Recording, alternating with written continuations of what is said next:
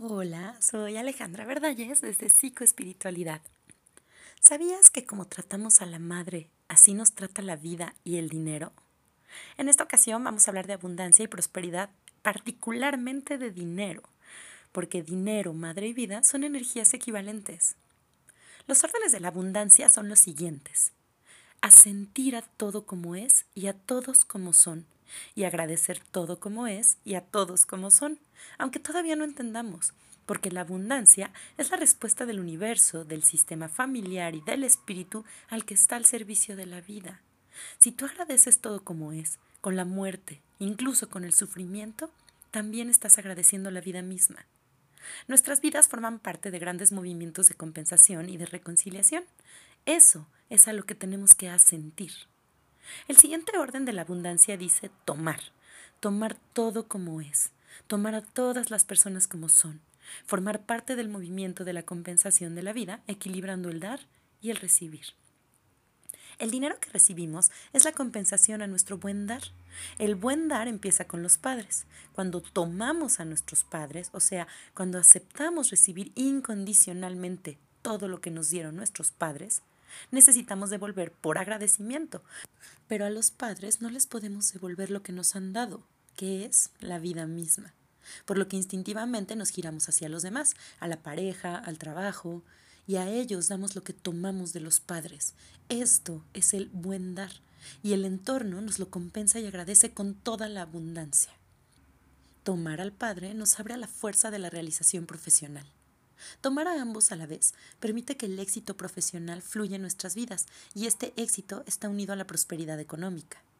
Tomar solo un poco a los padres tiene como consecuencia no ser capaz de dar mucho a los demás y por lo tanto la respuesta del universo será también de pobreza. Tomar a todos como son significa tomar a todos los excluidos, los rechazados, los perpetradores, los despreciados, de ambas ramas los conozcamos o no los hayamos conocido. Tomar a todos como son significa también querer a la gente difícil de nuestra propia vida.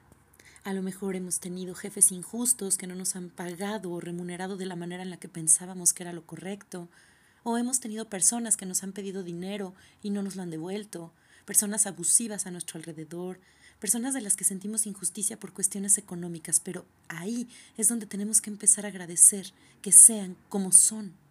Y el último orden de la abundancia dice respetar al anterior. Resumiendo, nuestra abundancia está ligada a nuestra capacidad de amor incondicional y agradecimiento incondicional también. Se traducirá en nuestras vidas, primero por nuestro amor y respeto a la madre y a todas las mujeres de nuestro sistema familiar, y en segundo lugar por nuestro amor a los difíciles, rechazados, los violentos o personas moralmente incorrectas a nuestro entender.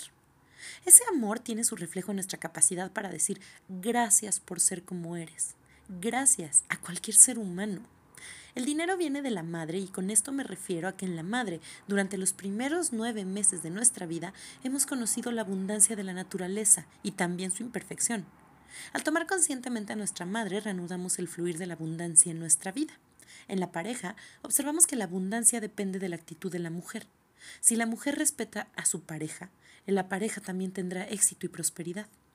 Para las personas solteras, éxito y prosperidad dependen de cómo han tomado a su propia madre. Hablaremos un poquito de herencias. La herencia fue acumulada gracias al respeto de una mujer por su marido o por su pareja, abuelo, bisabuelo, etc.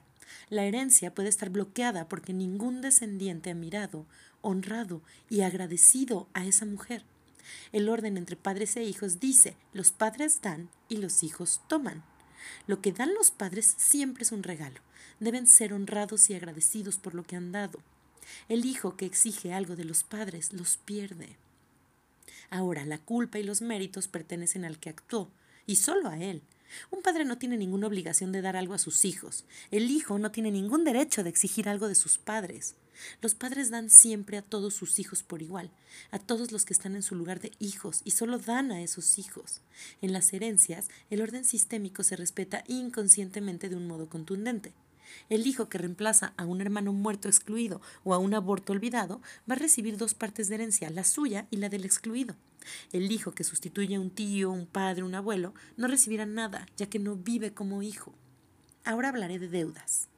Tener deudas o hipotecas es un modo de pagar un daño, de equilibrar una culpa no asumida.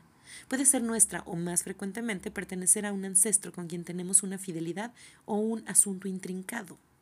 La avaricia, bueno, la avaricia nos habla de que tienes muy poca energía para vivir y que no la debes de malgastar. Entonces, si eres una persona mezquina o avara, tendrías que revisar desde dónde viene esa fuga de energía en ti porque el dinero es el equivalente de la vida. La persona siente que su soplo de vida se va pagando y entonces tiene que ahorrar al máximo su dinero, que es sinónimo de energía. La ludopatía. Bueno, mejor es jugarse el dinero antes que jugarse la vida. La ludopatía, en la que el jugador pierde una y otra vez, es un sustituto del suicidio. Las crisis pertenecen a un campo superior al servicio del cambio. La dirige el movimiento del espíritu, es pura energía al servicio del amor y de la vida. En las crisis el movimiento del espíritu se despliega, prodigando su fuerza y su amor al que quiere ver y cambiar. Las crisis entonces actúan siempre a tu favor. La abundancia es un movimiento del espíritu, para el que agradece toda su vida tal como es. El dinero es un símbolo de vida y necesita ser aceptado como es, reconocido, querido, respetado. Pero también necesita ser destinado a la vida misma, necesita ser recibido para ser dado de nuevo a cambio de otro servicio que mejorará nuestra vida. Entonces recordemos que el dinero es energía. ¿Cómo tratas a tus padres? ¿Cómo te tratas a ti mismo? ¿Cómo tratas a los que moralmente para ti no son tan lindos? Desde ahí vas a encontrar el respeto por todas las energías. El dinero y la prosperidad van a venir a ti con facilidad, gozo y gloria. Soy Alejandra Verdalles desde Psicoespiritualidad. Recuerda que ya no estás solo y que mucho nunca es suficiente. Hasta la próxima.